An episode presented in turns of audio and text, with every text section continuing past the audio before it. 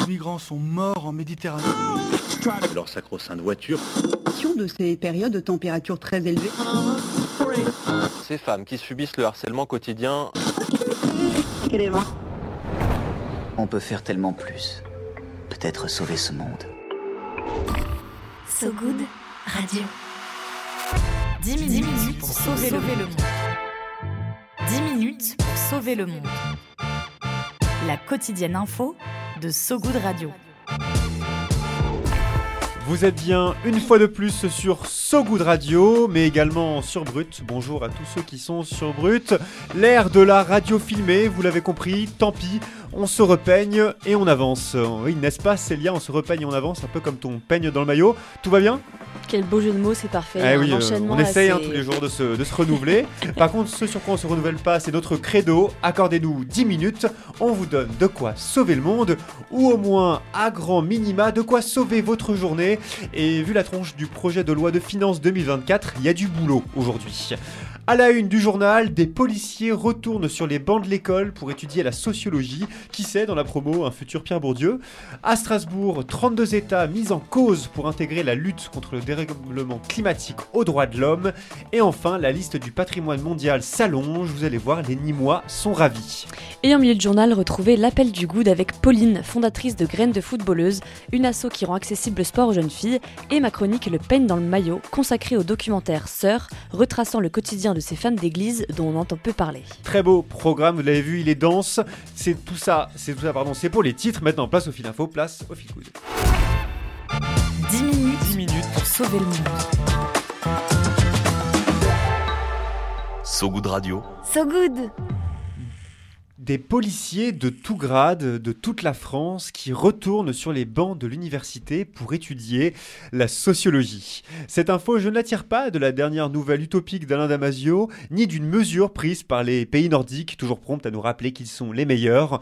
Non, cette socio-spéciale force de l'ordre, elle nous vient d'Amiens et elle est unique en France. Car pendant 9 mois, 50 policiers vont tenter de repenser leurs interactions avec la population et de déconstruire leurs pratiques professionnelles on est loin, très loin de la vision répressive d'un certain ministre de l'Intérieur. Organiser un match de rugby pour les jeunes du quartier, c'est bien. Mais c'est pas la mission première de la police. La mission première de la police, l'investigation, l'interpellation, la lutte contre la délinquance. Nicolas Sarkozy à Toulouse en 2003, c'était il y a déjà 20 ans. Intervention devenue presque célèbre dans laquelle il sermonne les flics de la ville rose sur leurs résultats en matière d'investigation. C'était 5 ans avant son élection à la tête de l'État et déjà à l'époque, pas sûr que Nicolas Sarkozy aurait été très fan de policiers formés à la science de Bourdieu et Durkheim. Faut dire que la socio, c'est dangereux pour certains conservateurs. Soit tu finis d'extrême gauche scandalisé par les effets du déterminisme social, soit tu termines zadiste à fumer des pétards dans la cage d'escalier. Et loin de ces clichés, l'université de Picardie Jules Verne, chargée de former les policiers, a reçu plus de 200 candidatures. Ouais, sur les 200 aspirants, 50 ont été retenus, c'est plutôt sélectif. Le profil type, il n'y en a pas vraiment, c'est des gardiens de la paix de toute la France, ils ont tout de même entre 40 et 50 ans, mais surtout, ils sont de tous les grades, gardiens de la paix, brigadier, capitaine, commandant, commissaire. Pas sûr, cela dit, que les forces de l'ordre de la Bravem aient candidaté. Leur rentrée des classes, elle a commencé jeudi dernier à raison de deux jours d'études par mois, soit 120 heures sur l'année d'après ma calculette. Ouais, bon calcul, deux jours par mois à ne plus assurer la sécurité de nos concitoyens. On sent déjà frémir une partie du personnel politique. Pourtant, au micro de France Culture, Sandra, 52 ans, policière dans un quartier populaire du Havre et sélectionnée pour le projet, s'en réjouit. Oui, elle explique, c'est inédit une telle formation dans la police nationale. Pouvoir réfléchir au rapport entre la population et la police, participer à ce changement, c'est fascinant. Et Grégory, policier dans l'Oise, semble tout aussi enthousiaste. Il explique aussi qu'il y a des changements dans la population, alors pourquoi pas dans la police? J'attends une remise en question de nous, policiers, mais aussi de l'institution en général. le directeur euh, de l'Académie de police, Philippe Lutz, confirme cette volonté qui se dégage, celle de travailler avec la population, je cite, pas contre elle. Le lien police-population, un fondement de la police justement, selon lui, à charge désormais aux sociologues, politistes et anthropologues aussi, d'expliciter tout ça aux policiers participants, de parler du rapport Médiapolis, de la sociologie de la déviance également, celle de la police aussi. Tout un programme très ambitieux qui montre comment sciences sociales et maintien de l'ordre peuvent dialoguer. À nos amis policiers, on souhaite une bonne rentrée donc et du courage. Oui, du courage parce qu'à la fin de l'année, ils devront rendre un mémoire.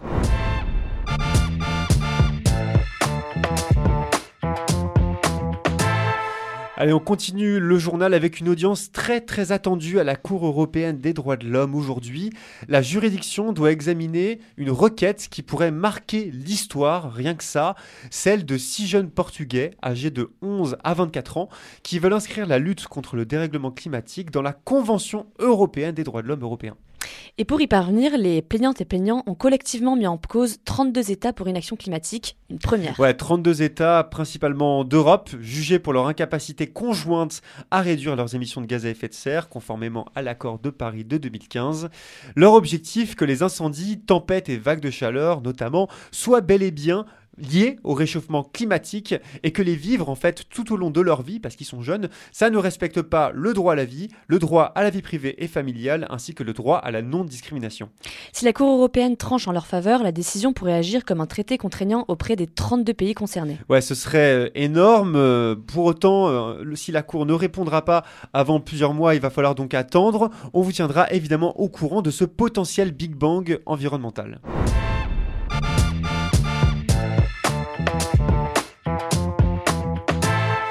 Allez, on termine avec une actu euh, patrimoniale, hein, cela dit, rassurez-vous, on n'est pas dans le Figaro Magazine. On parle de l'UNESCO. L'UNESCO qui vient d'inscrire 42 nouveaux sites sur sa liste du patrimoine mondial. Une liste réservée aux endroits du monde qui possèdent, je cite, une valeur universelle exceptionnelle et dont l'accès permet aux sites concernés d'être mieux protégés, évidemment, notamment avec un soutien financier non négligeable, histoire que les prochaines générations puissent en profiter. Et la France n'est pas en reste. Parmi les sélectionnés, la Maison Carrée de Nîmes un fier temple romain achevé au tout début du 1er siècle de notre ère. Ouais, à ses côtés, les volcans et forêts de la montagne Pelée, ainsi que les pitons du Nord, tous deux situés en Martinique. Mais cette 45e session met surtout à l'honneur le continent africain qui passe la barre symbolique des 100 sites inscrits, avec 5 nouveaux ajoutés à la précieuse liste. L'UNESCO s'est aussi penché sur les problèmes actuels auxquels font face les sites, à l'instar du dérèglement climatique, des conflits armés ou encore du tourisme de masse. Ouais, et pour tenter de sauver le patrimoine de toutes ces catastrophes, Plusieurs solutions ont été présentées, de la conservation à la gestion, en passant par la sensibilisation du public. Le compteur de sites inscrits à l'UNESCO, lui, s'élève désormais à 1199, le tout dans 168 pays différents.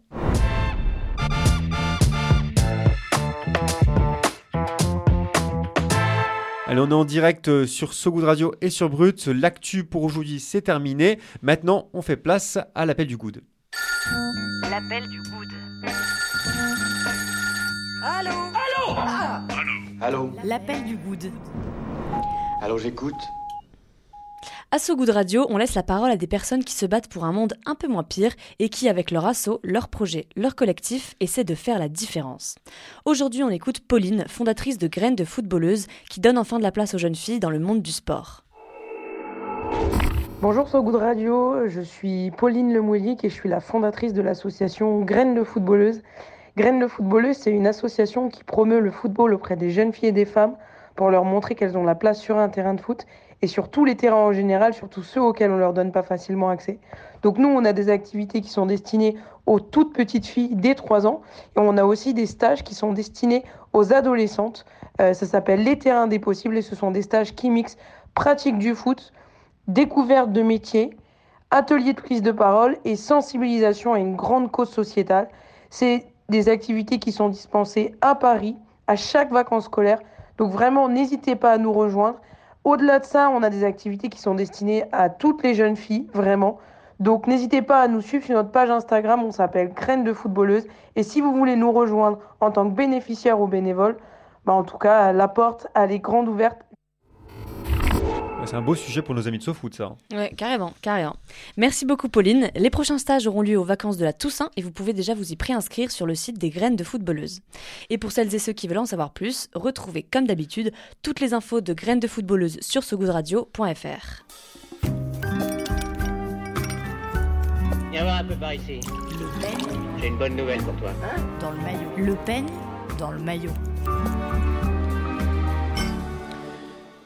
Et c'est le moment que vous attendiez tous, le précieux peine dans le maillot de Célia Moracom, taillé ciselé pour l'occasion. N'est-ce pas? Évidemment, comme d'habitude, comme d'habitude. Eh oui.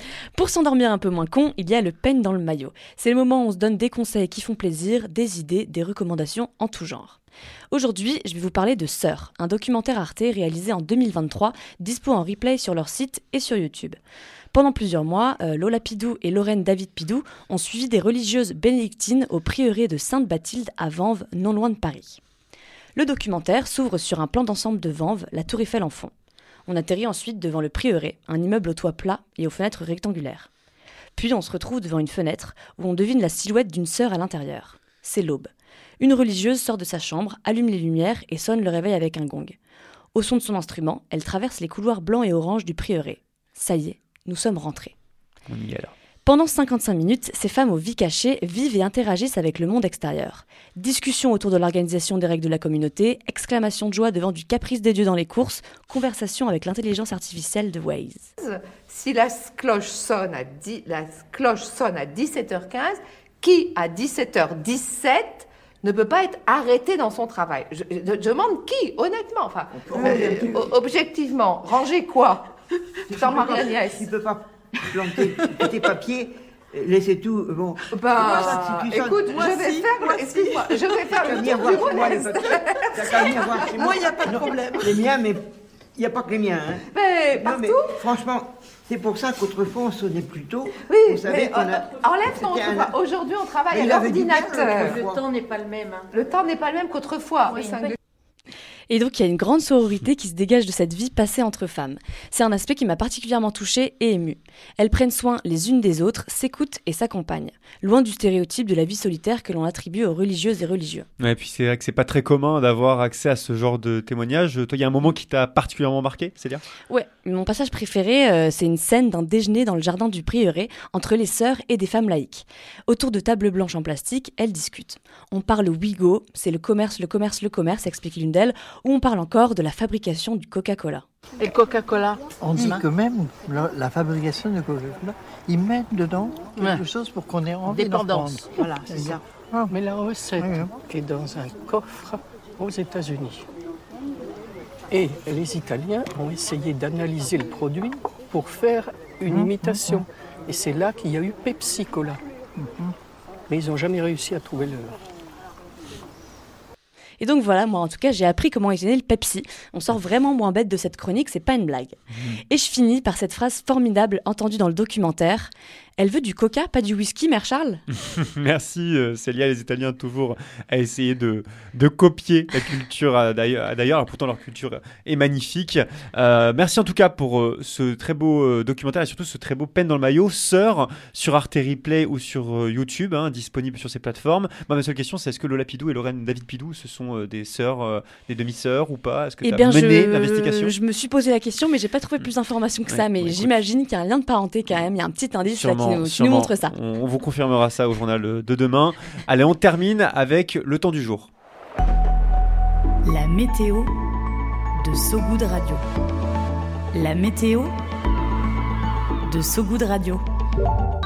Un soleil généreux aujourd'hui qui éclaire la science. Euh, La plus ancienne structure en bois, vieille de 470 000 ans, a été découverte en Zambie. Selon Larry Barham, chercheur et auteur d'une étude pour cette structure, nous devrions parler de l'âge du bois plutôt que de l'âge de pierre. Un ciel assombri, cela dit, dans les hôpitaux français. Face à la forte demande, le traitement préventif Befortus sera réservé aux nourrissons, considérés comme plus susceptibles d'être hospitalisés. Disponible depuis 10 jours sur ordonnance du médecin, il sera finalement restreint aux maternités. Allez, c'est le clap de fin de cette euh, tranche info. Merci à vous qui nous écoutez en radio ou en podcast. N'hésitez pas à parler de nous à vos potes, à votre famille, à votre beau-frère, à qui vous voulez. Ça peut nous donner de la force et ça peut vraiment nous aider. On se quitte sur de la musique, hein, comme toujours, avec Sugar Sugar de The Archies. Est-ce que je le prononce bien, euh, Célia The Tout à Archies fait, c'est tout à fait ça. C'est toi qui as sélectionné la musique euh, de mémoire. C'est ça. On écoute ça tout de suite sur ce goût de radio. Salut Célia. Salut, Romain. Salut tout le monde. Ciao. ciao.